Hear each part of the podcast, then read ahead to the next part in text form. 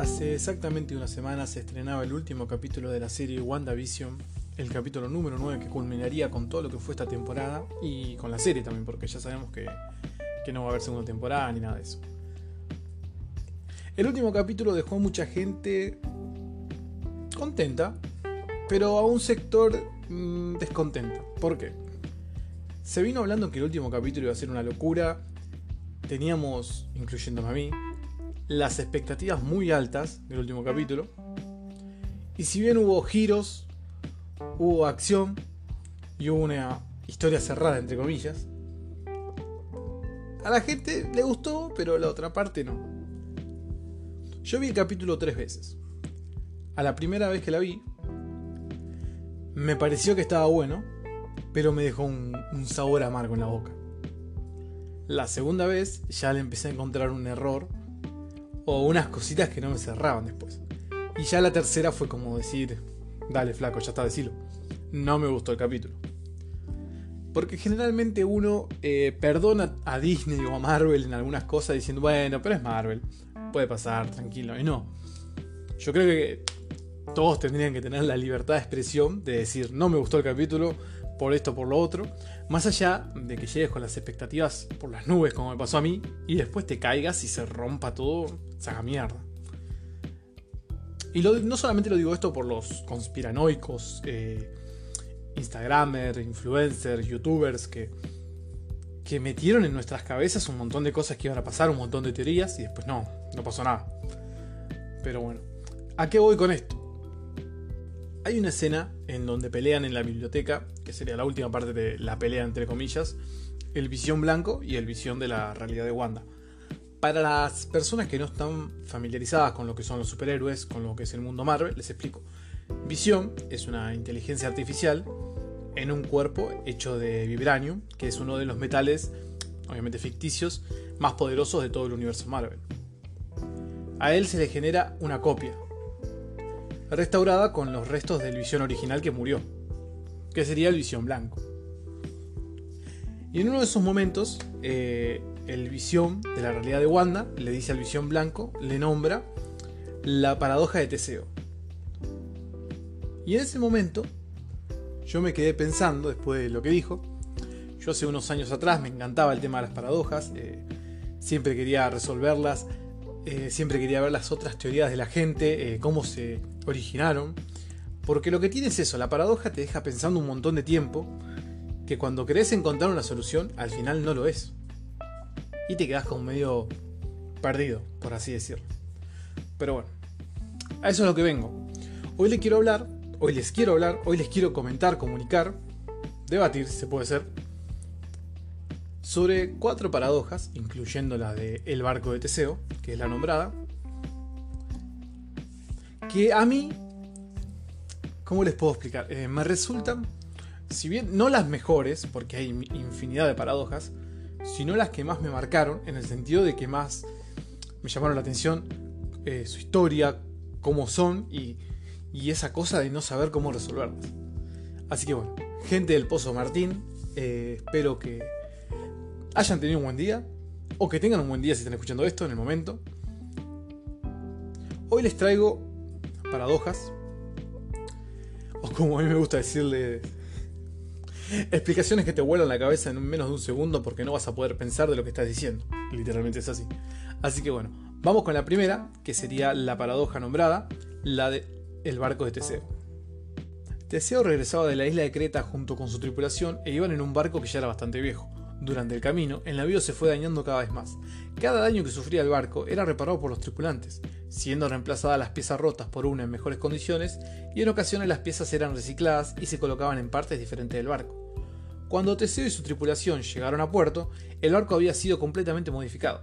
No quedaba una sola pieza que fuese el navío en el que salieron de la isla de Creta, o en su defecto, estas habían sido recicladas y colocadas en lugares distintos, como una nueva pieza. Este particular evento suscitó una pregunta por parte de todos los filósofos de aquel tiempo. ¿El barco en el que Teseo y sus tripulantes han llegado a puerto es el mismo barco en el que han salido de la isla de Creta? La gente durante años respondió eh, dos respuestas. Una que dice que ya al cambiarle una sola madera al barco ya deja de ser el original. Y la otra que por más que le cambies eh, todas las maderas, el barco sigue siendo el mismo. El señor Aristóteles propuso dos cosas, dos simples, entre comillas, respuestas a lo que es la paradoja de Teseo. Yo principalmente me quedo con la primera, que dice que mientras que una cosa mantenga su diseño formal, es decir, que siga viéndose de la misma manera, no deja de ser la misma cosa. Y la otra es que si un objeto mantenga su material inicial, es decir, que no sea reconstruido con piezas de otro material, sin importar si estas son nuevas o viejas, se pueden seguir considerando el mismo objeto. Las dos afirmaciones que hace acá Aristóteles son válidas. Yo obviamente le digo, me quedo con la primera, la de diseño formal. Cada uno puede dar eh, su propia opinión, porque siempre hay gente que dice, pero si vos cambiás la mitad de ponerle que cambias el 50% del barco, Ahí no sé, ¿qué, entonces cómo es? ¿El barco es nuevo o viejo? Aquí dice que si cambias el más del 50%, ponele le cambias el 60% del barco, ya es otro barco. Si le cambias el 20%, sigue siendo el mismo barco. Eso es lo que tiene bueno esta paradoja, que da infinidades de respuestas. Si bien muchos filósofos se quedan con la de Aristóteles, yo de mi parte también me quedaría con una de él, cada uno puede sacar su conclusión. Y no solamente se ve reflejado en esto. Un ejemplo burdo que les doy acá el Capitán Murphy, el de Robocop, es básicamente una paradoja del barco de Teseo. Él es reconstruido totalmente, si no me equivoco, le quedaba la cara, una mano y una pierna, no me acuerdo bien, o si era una parte del, estómago o del, del, pecho. Y a él lo reconstruyeron todo después, era todo robot. Y ahí tenés, o sea, sigue siendo el mismo teniente Murphy o cambia totalmente. Es para pensar retomando la del punto de lo que fue cuando Visión le dijo eso a su otro Visión, él se quedó medio, medio ahí colgado pensando, o sea, y eso directamente lo salvó de que lo caen matando por segunda vez. Pero bueno, eh, quedan conclusiones suyas, eh, si les gusta o no esta paradoja. Y si tienen alguna solución me la pueden mandar a mi Instagram, ya saben, el Pozo Martín. Y bueno, eh, siguiendo con el tema de las paradojas, ahora vamos con una que es mm, es muy redituable. Es raro, porque es redituable en un montón de películas, en un montón de series. Pero eh, no está directamente dicha como es. O sea, te dan una referencia de lo que sería, que es la paradoja del abuelo. La paradoja del abuelo mucha gente la debe conocer seguro. Eh, sea porque se la contaron una vez, sea porque la han escuchado por ahí, eh, por una película, por lo que sea. La paradoja dice que una persona vuelve al pasado para matar a su abuelo. La persona lo mata, pero ¿qué pasa? Si vos matas a tu abuelo, no nacería tu padre y vos no vas a nacer. O sea que si él no nace, no puede volver al pasado a matar a su abuelo. Tienes infinidad de respuestas también acá. Eh, lo lindo de esto es que tiene que ver mucho con los viajes en el tiempo y viéndose reflejado en un montón de películas. O sea, bueno, tenés Endgame, tenés Volver al Futuro 2, específicamente con esto. Hay una persona que se realizó, que dio como 10 soluciones a lo que es la paradoja del tiempo. Yo me quedo con 4 nomás. Que para mí son las que pueden ser más afirmativas o tendrían más lógica, ¿no? Obviamente, gente, si existieran los viajes en el tiempo, esto y lo otro si existieran los viajes en el tiempo sería una locura porque estaríamos a cada rato cambiando la realidad, si se cambia, y estaríamos haciendo un desastre. La primera teoría, que se llama la teoría del presente múltiple, demuestra que si una realidad es alterada, se crearía un espacio de líneas temporales distintas, pero sin borrar la anterior, de forma que todos los recuerdos de una realidad como de la otra son reales, y los individuos procedentes de la misma son conscientes de ello hasta el punto de llegar a la confusión, por no saber diferenciar cuál realidad vive de ellos. O sea, es fácil esta. Chabón va, mata al abuelo, se crea otra línea de tiempo. En esa línea de tiempo, él ya no nace. En la otra línea de tiempo, él sí, sí sigue estando ahí como si nada, pero tiene recuerdo de las dos cosas. y ahí eso es lo que genera como la locura de no saber qué está viviendo, cuál es la realidad, cuál es la línea de tiempo correcta. Luego vamos con la teoría de una sola línea, que es la que para mí, si tuviera que elegir una, sería esta. Expresa que hay solo una línea de tiempo y no existen universos paralelos. Esta línea puede ser alterada. A partir de esta alteración se produciría decir el llamado cambio de dirección y los hechos anteriores al futuro del viajero nunca ocurrieron y solo quedarán en su memoria. O sea que él va al pasado, mata a su abuelo, pero no cambia nada. Pero él se va, va, a quedar en la memoria de que él volvió al pasado, mató a su abuelo, que esto que el otro, pero no cambia nada. Hay mucha gente que se pelea por esto porque a la gente le encanta lo que es el, multiverso, el universo paralelo. Es, hermoso eso igual. Pero bueno, siguiendo con esto, está la creación de un nuevo futuro. En realidad, eh, dice que se está creando una línea alterna en donde el viajero no altera el pasado, sino el futuro de un universo paralelo desde donde no puede alterar absolutamente nada del universo de donde provino. Esta es un poco rebuscada, pero dice que una vez que la persona viaja en el tiempo, ya solamente al viajar en el tiempo crea otra línea alterna. Si bien no puede cambiar ningún suceso de la línea original donde vino, él estaría creando un, futuro eh, incierto, o sea, sin él haber nacido, obviamente. Pero no cambiaría nada su línea original. Rebuscada, pues algunos lo toman como válida, pero qué sé yo. Y por último, bueno, la tan mencionada, la tan nombrada, y la que a la gente le gusta mucho, la de los universos paralelos. Esta, si bien está representada en infinidades de películas, pero series también, es una locura, que dice así, si el viajero en el tiempo llega al pasado y mata a su abuelo, lo hará en un universo paralelo en el que él no será concebido. Seguirá existiendo en su universo original, pero no existirá en el universo que se originó al matar a su abuelo por lo tanto, al ser verídica dicha afirmación, nunca podrá retornar a su universo original, ya que eso origina cambios en cada universo que existe. Básicamente es un quilombo terrible, porque acá volvés al pasado para no cambiar nada, porque no podés volver a tu futuro, pero se abre otra línea alterna, es un quilombo. Pero a la gente le gusta eso, qué sé yo. Así que bueno, nada, déjenme después en, en Instagram si quieren, qué les parece esta paradoja. La siguiente paradoja va para la gente que está familiarizada con la serie La teoría del Big Bang o la gente en sí que estudia física. Eh, siempre se, va, se nombra esta paradoja que es la del gato de Schrödinger. Mucha gente capaz la conoce o tanto por la serie o si estudian física cuántica también la conocen. La cosa dice así, hay que poner un gato dentro de una caja sellada, adentro junto al gato hay un recipiente con cianuro de hidrógeno, que es un gas venenoso, amenazado con un martillo conectado a un contenedor radiactivo. O sea, hasta acá vamos. caja, gato, veneno, pum, martillo, hermoso. Bueno, existe el 50% de la posibilidad de que después de un periodo, más o menos una hora, ocurra una desintegración radiactiva de algún átomo dentro del contenedor, lo que activaría el martillo y rompería el recipiente de cianuro, dejando libre el veneno y mataría al gato. Después el otro 50% de las posibilidades dice que esto no, no, puede pasar, que no pasa, y por lo tanto el gato está ahí rechanta, revivo, hermoso. Ok, hasta acá van y me dirían cuál es la paradoja acá. A lo que viene. Schrödinger dice que nosotros como espectadores por fuera no sabemos si dentro de la caja el gato está vivo o muerto. Por lo tanto, si la verificación, el gato está vivo y muerto al mismo tiempo. Parece una pelotuda de decir, pero ¿qué? ¿Es un zombie? ¿Cómo es la movida? No. Para Schrödinger, el gato está vivo y muerto al mismo tiempo. ¿Pero por qué? Lo que me gusta de esta paradoja es que va de la mano de lo que es la física cuántica. Y eso es hermoso. Porque en la física cuántica dice que los objetos cuánticos pueden estar en dos estados a la vez. Para ser más eh, específico. Sin que... Es más como una metáfora, ¿viste? Para describir.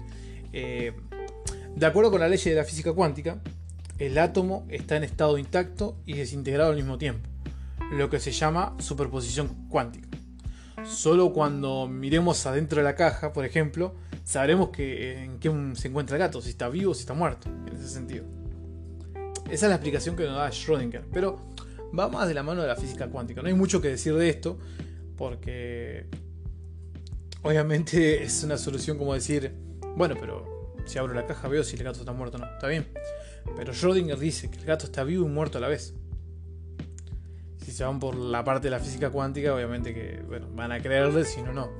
Pero es una paradoja que siempre me dio cosa por el hecho de que no le encuentro solución yo.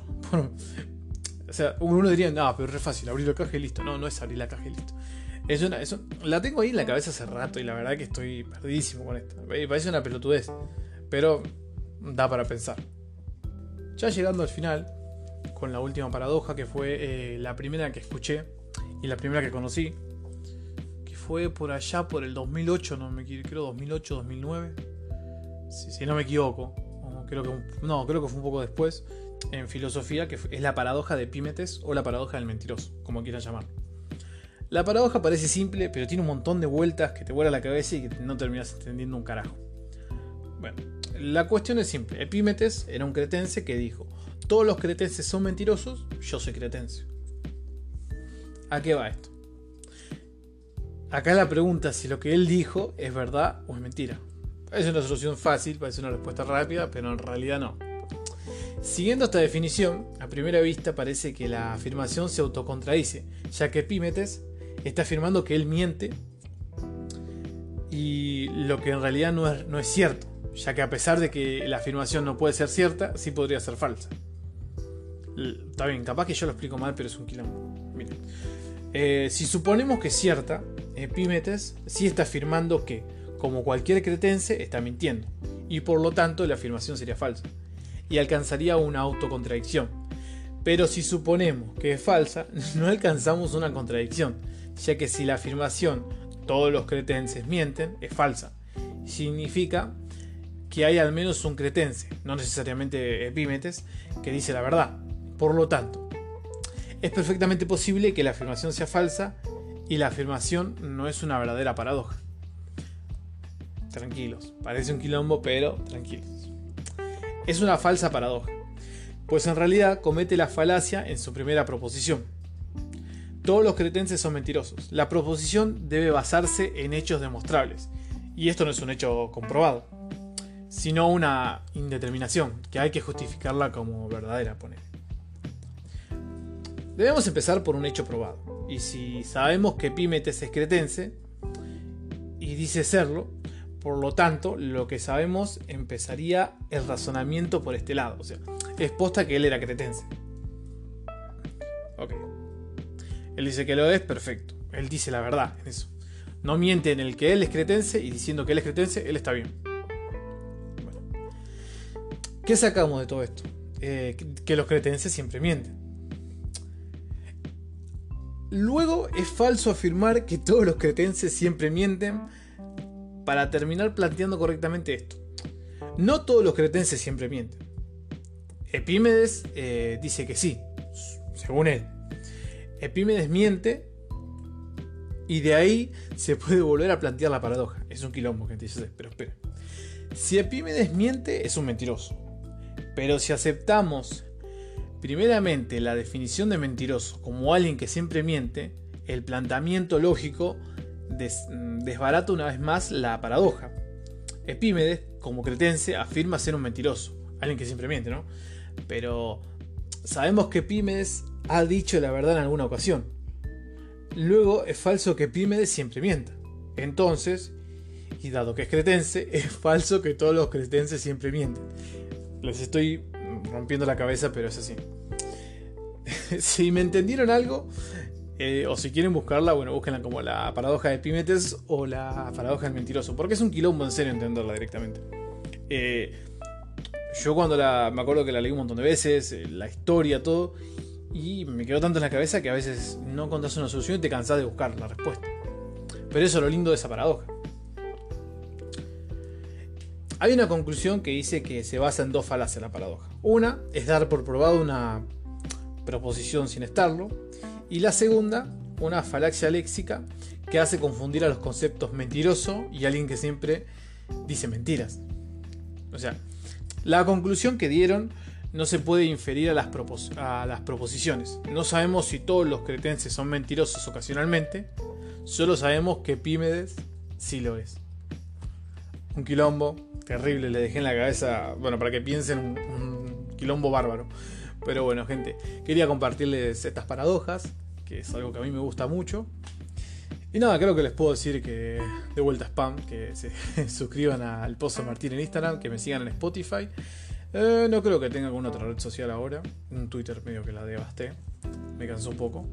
Así que bueno, nada, ya todavía es viernes, yo calculo que ya mañana sábado lo van a poder escuchar este. Este podcast que, si bien no lo quise hacer tan extenso, así que lo hice como una parte de la sección de bolsillo, para que sea más liviano, son 20, 22 minutitos para que escuchen, para que se rompan un poco la cabeza, y mil disculpas por decir tantas veces la palabra paradoja, pero era necesaria. Que tengan una feliz tarde, feliz noche, o un buen comienzo del día, sea la hora, sea el momento y sea el lugar en donde estén escuchando esto. Yo soy Martín, esto fue el Pozo Martín con sus paradojas. Un saludo muy grande, cuídense.